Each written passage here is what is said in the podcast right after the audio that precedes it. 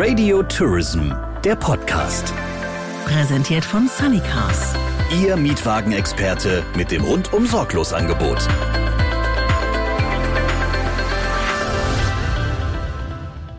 Das ist heute eine Spezialausgabe, spezial deswegen, weil dieses Thema zu uns kam wie die Meldung zu vielen an diesem Montag, dem 23.09.2019. An dem Montag, an dem in den frühen Morgenstunden Thomas Cook seine Insolvenz angemeldet hat. Und wir sprechen heute genau darüber, über Thomas Cook, über die Ursachen, die Folgen, wie es weitergeht und vielleicht auch gute Beispiele aus der Konkurrenz und aus dem Pauschalreisenangebot. Und das tue ich heute mit Michael Michael Buller, Vorstand des VER, und ich freue mich sehr, dass Sie sich heute die Zeit genommen haben, Herr Buller. Wo waren Sie denn am Montag, den 23.09., als Sie das erfahren haben? Ähm, ich habe das relativ früh erfahren. Also ich lag eigentlich im Bett und habe eine Nachricht bekommen, dass äh, ja, äh, wir einen Black Monday haben. Was war denn der erste Gedanke danach? Ähm, dass Too Big to Fail gar nicht mehr gilt. Ähm, also es, das Unvorstellbare ist passiert. Munkelte man nicht schon länger, dass das passieren kann in der Branche? Ja, also die Probleme von, von Thomas Cook, die sind seit äh, längerer Zeit einfach bekannt. Die Lösungen waren gefühlt immer zum Greifen nahe. Ähm, ich glaube, was denen das Kreuz gebrochen hat, war zum Schluss dass sie ständig nochmal Geld brauchten. Also als der Deal eingefädelt worden ist, gab es nochmal Geld, das gebraucht worden ist und dann gab es nochmal Geld, das gebraucht worden ist. Und irgendwann verlieren auch, glaube ich, Investoren dann auch den, das Vertrauen im Prinzip zu sagen, da stecken wir jetzt Geld rein. Jetzt drehen wir das Zeitrad ein bisschen zurück und gucken. Am 12. Februar 2007 gab es im Handelsblatt einen großen Artikel mit der Überschrift Karstadt Quelle firmiert um. Und damals ging es darum, dass sich Thomas Middelhoff, also Vorstandschef der Karstadt äh, Quelle, sehr gefreut hat und gesagt hat, wir machen jetzt mit der Übernahme von MyTravel Thomas Cook zu einem der größten Tourismusunternehmen mit einem Umsatz von 12 Milliarden Euro. War das der Anfang vom Ende? Also ich glaube, die, der Weg dorthin oder diese Idee ähm, und Fantasien 2007 hatten viele. Ähm, ich glaube, die Digitalisierung wurde unterschätzt. Aber bei Thomas Cook war die Besonderheit, dass sie einen Wettbewerb übernommen haben, eben auch ein relativ starkes digitales Geschäft, MyTravel. Und ich glaube, das war der, also damit haben sie sich einfach übernommen. Hier steht äh, ganz oft immer wieder auch das Jahr 2011 zur Debatte, die Unternehmenskrise. Für alle, die jetzt vielleicht nicht so einen großen Durchblick haben, gehen wir es doch mal Schritt für Schritt durch. 2007 gab es diese große Übernahme. Was passierte denn in den folgenden Jahren? Also wie kam denn Thomas Cook so ins Schleudern, würde ich es jetzt mal nennen? Ja, für so eine Übernahme muss man sehr viel Geld aufnehmen. Und die Zinsen ähm, erschlagen sie dann. Sie müssen das Geld auf der einen Seite zurückführen. Sie haben hohe Schulden. Sie haben natürlich auch im Tourismus hohe Investments. Ein Hotel auch zu betreiben oder zu kaufen ähm, ist ja auch ein Investment. Ein Flugzeug zu kaufen ist auch ein Investment. Selbst wenn Sie es leasen, ist es eine finanzielle Belastung. Die Kosten sind erstmal fix. Und wenn Sie eben ein großes Unternehmen, großen Wettbewerber kaufen, dann haben sie halt auch große Schulden und die Zinsen ähm, waren schon ein Problem und die Rückführung. Und die Touristik ist jetzt kein Geschäftsmodell, mit dem sie Wahnsinnsmargen ähm, erzielen. Das heißt, es geht nur auf Mengen, ähm, um sehr viel Geld zu verdienen und äh, so eine Belastung zurückzubringen. Und das ist Thomas Cook einfach schlichtweg nicht gelungen über die Jahre. Ist denn da die größte Problem, weil man einfach als so großes Unternehmen auch nicht mehr so agil ist?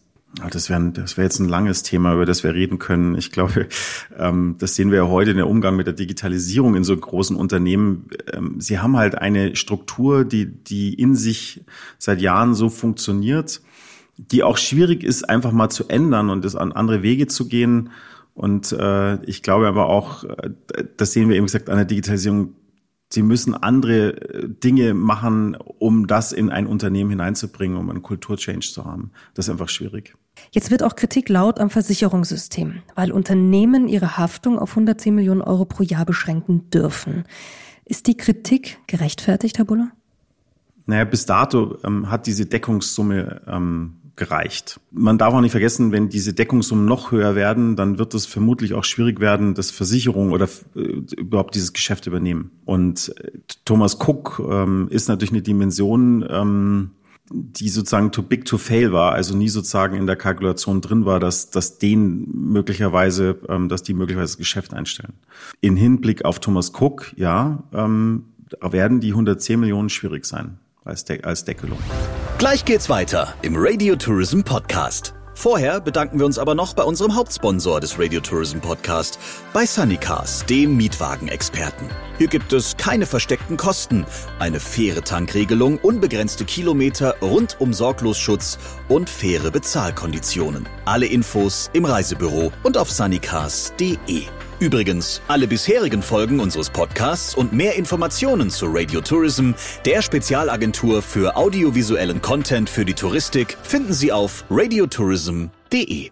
Stand heute, stand unserem Interview jetzt, das wir jetzt gerade aufzeichnen, hat Condor die Zusage bekommen für den Kredit, also staatlichen Kredit von 380 Millionen Euro.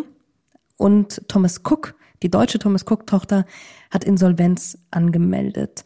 Jetzt können wir natürlich auch nur ein bisschen in die Glaskugel gucken, aber erstmal zu Condor. Wie wichtig war es denn, dass Condor gerettet wurde, wenn wir das so nennen können? Wenn man in der Leisure-Touristik ist, ist die Condor systemrelevant. Also wenn ein Unternehmen das ist, dann ist es die. Äh, die hat acht Millionen Passagiere jährlich. Wahnsinnig viele Veranstalter fliegen mit der. Es gibt eben auch nicht mehr so viele andere Airlines, die diese Destinationen anfliegen. Wäre die Condor ähm, gegroundet worden, dann hätten auch kerngesunde Veranstalter natürlich ein Problem, weil sie Produkte verkauft haben ähm, und Produkte anbieten, wo jetzt ein Baustein fehlt, den sie nicht ersetzen können. Und äh, das mag ich mir gar nicht ausmalen, was das hätte bedeutet. Und ähm, deswegen war es wichtig, äh, dass die Condor weiterfliegt. Das ist auch ein gesundes Unternehmen. Die machen Gewinne. Also im Gegensatz zu den meisten Airlines ist das ein gesundes Unternehmen. Deren Zukunftsaussichten sind eigentlich ziemlich gut, ähm, weil ähm, jeder Veranstalter, der auf dieser Condor sitzt, äh, auch dafür sorgen wird, dass äh, der Condor gut geht. Und ähm, ich denke, die das Geld war wichtig auch für eine Phase, um einen Verkauf an einen neuen Besitzer hinzubringen, weil das sich eben in so einer kurzen Zeit nicht machen lässt. Und deswegen glaube ich, das Geld, ähm, was als hier als Darlehen gegeben worden ist, ist safe. Also noch ist es ja nicht geflossen, die EU muss noch zustimmen. Ähm, das Geld ist safe und die Zukunftsvoraussichten der Condor ist ähm, mehr als gut. Jetzt gucken wir in die Glaskugel. Wir wissen es ja nicht, was bei der deutschen Thomas Cook-Tochter passiert. Ob es da auch eine Genehmigung äh, des äh, Kredites geht. Da geht es um eine Summe von 375 Millionen Euro. Was meinen Sie? Wir spekulieren jetzt einfach. Oh, ist schwer. Ist echt schwer. Meine Kritik an Thomas Cook ist eigentlich, wie diese Kommunikation abgelaufen ist. Ähm, das finde ich, hat Condor hervorragend gemacht, die waren sehr transparent, ähm, man wusste immer, was machen die gerade, was ist der Status. Ähm, die waren äh, auch am Montag bereits ähm, beim Wirtschaftsministerium für, für eine Hilfe. Und bei Thomas Cook wusste man drei Tage lang eigentlich ehrlich gesagt nicht wirklich, was die da treiben und was da los ist. Und als Kunde wussten sie nur, sie fliegen nicht. Das Unternehmen selber hat gesagt, wir sind nicht insolvent. Und was ist denn dann dieser Status? Ja, das wusste keiner. Es gab äh, sehr spärliche Informationen. Ich finde, das ist ähm, für mich keine gute Vorbereitung irgendwie für so eine Situation. Und für so einen Fall, wie undenkbar ist, es war trotzdem ein mögliches Szenario und da sollte man sich als Unternehmen eigentlich gut vorbereiten. Das haben auch andere Unternehmen schon bewiesen, dass das im Insolvenzfall sehr wohl geht. Und deswegen bin ich mal gespannt, weil wir ja eigentlich jetzt schon wieder nicht genau wissen, was ist denn der Status? Fliegen die Kunden am 28. und so weiter? Jetzt kommt ein Insolvenzverwalter, der muss eine Entscheidung treffen, ob die Reisen durchgeführt werden oder ob sie abgesagt werden. Aber das ist natürlich für, sowohl für Kunden eine Katastrophe als auch für den Vertrieb, der gerne helfen möchte, aber gar nicht kann. Und er kann auch keine Auskunft geben darüber. Und ähm, da glaube ich, sollte Thomas Cook jetzt mal ganz schnell äh, sich verändern, weil der Trust als Kunde und auch als Vertrieb ähm, Stück für Stück gerade bricht. Jetzt haben wir natürlich auch äh, Kritiker, die sagen, das ist das Ende der Pauschalreisen, ähm, denn sie haben eine falsche Nischenstrategie gewählt. Wie sehen Sie das denn? Ist das wirklich das Ende oder haben Sie es einfach nur nicht richtig gemacht? Also man, klar, man muss mal verstehen, wofür die Pauschalreise gut war wenn Menschen zu vernünftigen Preisen ähm, reisen wollen, in Massen, also das Reisen sozusagen für jeden erschwinglich sein soll, dann geht das nur vorkonfektioniert. Das ist das, was die Pauschalreise eigentlich erreicht hat. Jetzt schreien alle nach Individualisierung. Ähm, das ist auch nett, aber nicht jeder kann individuell reisen, weil ähm, das wird auch ähm, in den Strukturen in Destinationen gar nicht funktionieren. Also wenn jeder überall irgendwo ist, das würde nicht funktionieren. Dann können sie auch keine Transfers mehr organisieren. Und deswegen glaube ich, ist nicht das Ende der, der, der Pauschalreise. Vielleicht wird sie individueller, weil das, was ein Veranstalter ja macht, ist äh, nicht Magic, was sie vorne sehen, also in dem Paket, sondern das, was hinten stattfindet. Diese ganze ähm, ja, Logistik, ähm, dass sie abgeholt werden, dass ihr Flug funktioniert, dass wir in der Verspätung dass sie Informationen bekommen, dass ihr Hotel auch informiert wird, dass sie vor Ort eine Reiseleitung haben, dass er ihnen vielleicht auch hilft, irgendwie einen Ausflug zu finden und so. Also die ganze Struktur dahinter ist eigentlich das die, die echte Leistung eines Veranstalters. Und deswegen glaube ich, dass wir nach vorne eine Individualisierung dieses Pakets sehen, indem sie vielleicht flexibler sind und sagen, hier brauche ich keinen Transfer, weil dann nehme ich jetzt einen Mietwagen und beim, äh, was ich, vielleicht nehme ich ein Upgrade und vielleicht bin ich drei Tage in dem Zimmer und dann nehme ich drei Tage später die Suite. Ich glaube, da, da wird was passieren, so dass sie auch durchaus ihre Reise, ihre Pauschalreise individualisieren können. Da würde ich mir erwarten, dass das einfach auch schneller geht, ähm, damit die Leute den Wert dieser Veranstalter auch nochmal zu schätzen weiß. Machen es denn Veranstalter wie Schau ins Land zum Beispiel richtiger, die ja äh, Reisebüros mindestens zehn Prozent Provision zahlen und auch im Online-Geschäft äh, die Preise nicht verramschen? Ist das der richtigere Weg? Ich, also vor Schau ins Land habe ich äh, großen Respekt. Das ist ein inhabergeführtes Unternehmen. Die agieren ähnlich übrigens wie Sanikas, die, die agieren einfach anders. Ja, die sind verbindlich die sind nachhaltig auch mit ihren Geschäftspartnern. Das heißt, äh, da wird nicht hier jedes Jahr was Neues entwickelt und wie könnte man hier noch sparen und sonst irgendwas. Ich glaube, die sind viel näher am Kunden als äh, andere Unternehmen und die sind auch viel näher an ihrem Vertrieb. Und äh, die sorgen sich auch um ihren Vertrieb und ähm, deswegen, glaube ich, machen die wahnsinnig vieles richtig. Ähm, und ähm, auch mit den Provisionen und so weiter. Also sie sorgen sich um den Vertrieb und ich glaube, das ist eigentlich wichtig, also auch um ihren Kunden zu sorgen und zu sagen, wir machen gute Produkte. Ähm, und das Verramschen ist natürlich ein anderes Thema. Das ist ja seit Jahren, was mich in Rage bringt. Das sind diese äh, Gutscheine und, und wir haben ja auch ein paar Player, die eigentlich, deren Geschäftsmodell darauf basiert, eigentlich nicht die Reisen zu verkaufen, sondern dass man sie irgendwie in einen Versicherungsvergleich später bekommt. Das möchte ich nicht. Ich glaube, dass Reisen ein hohes Gut ist und auch wichtig ist. Ähm, und ähm, das möchte ich nicht am Rammtisch, Rammstisch sehen letztendlich. Herr Buller, was zieht denn jetzt die Branche für Lehren aus dieser Thomas Cook-Pleite? Ich glaube, es ist noch äh, zu früh, da alle Lehren irgendwie zu ziehen.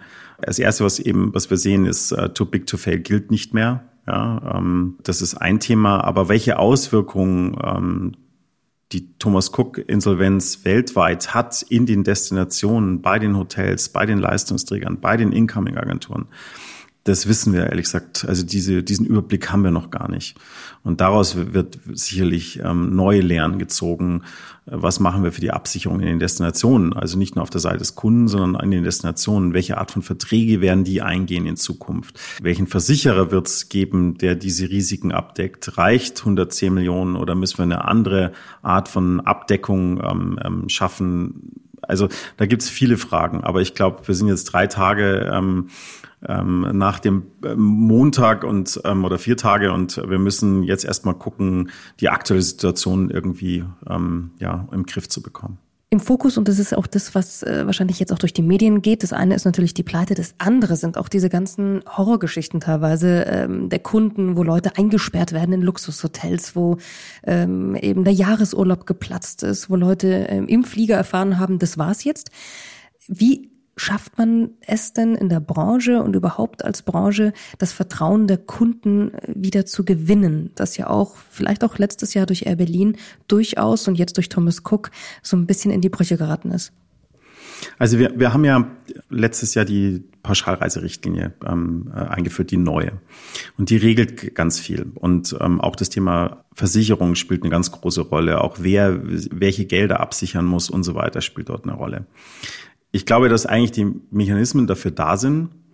Was da zum Teil in den Destinationen passiert ist, dass dann eben die Hotels gesagt haben, naja, möglicherweise kriege ich mein Geld vom, äh, von Thomas Cook nicht und äh, jetzt gehe ich an den Kunden ran und ansonsten setze ich den vor die Tür. Da muss ich ein Hotel schon die Frage stellen, der hatte eine Geschäftsbeziehung mit einem Veranstalter, die er vertraglich geregelt hat. Das ist sein Risiko. Und wenn er dem erlaubt, Geld zu inkassieren und 90 Tage später zu bezahlen, dann ist es eine Vereinbarung, die er getroffen hat. Der Kunde hat seine Leistung erbracht, ähm, nämlich das Geld bezahlt. Und deswegen würde ich auch dringend Hotels empfehlen, ähm, ihre Leistung zu erbringen, weil ich als Kunde dann ähm, auch natürlich ein negatives Erlebnis vor Ort habe, für das ich eigentlich auch gar nichts kann und auch eine Versicherung dafür einsteigt. Ja? Ähm, und deswegen, ich glaube, wir werden jetzt viel aufräumen müssen und wie gut wir das machen oder auch ein Thomas Cook das eben jetzt auch macht, auch in seiner Informationspolitik, wird davon abhängen, welches Vertrauen ist, weil da können eben die drumherum relativ wenig machen, weil die erbringen ja ihre Leistungen. Äh, diese Kunden reisen auch und äh, war ja auch bei Condor so, dass eben nur Thomas Cook Kunden plötzlich nicht fliegen konnten, davon aber nichts wussten. Alle anderen sind geflogen. Also deswegen, ich glaube, wir haben ausreichend Mechanismen in diesem Markt, ähm, dass das Vertrauen da ist letztendlich spielt es eine Rolle, wie Thomas Cook das jetzt löst. Herr Buller, abschließend letzte Frage. Nach diesem Black Monday und nachdem alles auch noch nicht richtig aufgeräumt ist äh, zu dieser Thomas Cook-Pleite, trotzdem vielleicht, was würden Sie sich denn wünschen für die nächsten Wochen, Monate? Ja, dass das geordnet ähm, jetzt stattfindet, dass ein klarer Plan dahinter ist, ähm, dass die Branche sich ein bisschen äh, beruhigt. Vielleicht zeigt es auch wieder auf, welche Verantwortung wir haben. Vielleicht zeigt es auch auf, ähm, wie wir verkettet sind, also äh, untereinander. Also äh, nicht äh, Thomas Cook alleine sitzt auf einem Hotel, sondern ganz viele Veranstalter sitzen auf einem Hotel. Ganz viele teilen sich eine Incoming-Agenturen. Also man merkt, wie diese Strukturen eigentlich in dieser, in dieser Industrie zusammenhängt. Man merkt, wie international wir sind. Man merkt allerdings auch, wie wichtig Tourismus ist. Ähm, das wird hier auch nochmal deutlich, also welchen Wirtschaftsfaktor das hat und auch eben, wenn ein, wenn die Reisen dann nicht mehr stattfinden oder eben ein so großer Veranstalter insolvent geht, dann hat das ziemliche Auswirkungen bis in die Destination. Und das ist eben, glaube ich, worüber sich alle nochmal klar werden müssen und ähm, die Bedeutung dieser Touristik vielleicht auch nochmal, auch nochmal ein anderes Verständnis ist. Dann schauen wir einfach und warten ab und werden sehen, was passiert. Vielen, vielen Dank, Herr Buller. Wir haben heute über die Thomas Cook-Pleite geredet ähm, und danke Ihnen für die Zeit. Dankeschön. Und wenn Sie Themen, Vorschläge, Kritik haben, Sie können uns jederzeit natürlich schreiben. Das ist der Radio Tourism Podcast und Sie erreichen uns auch über info at radiotourism.de. Und wir hören uns nächsten Monat wieder. Radio Tourism, der Podcast. Präsentiert von Sunnycars. Ihr Mietwagenexperte mit dem rundum sorglos Angebot.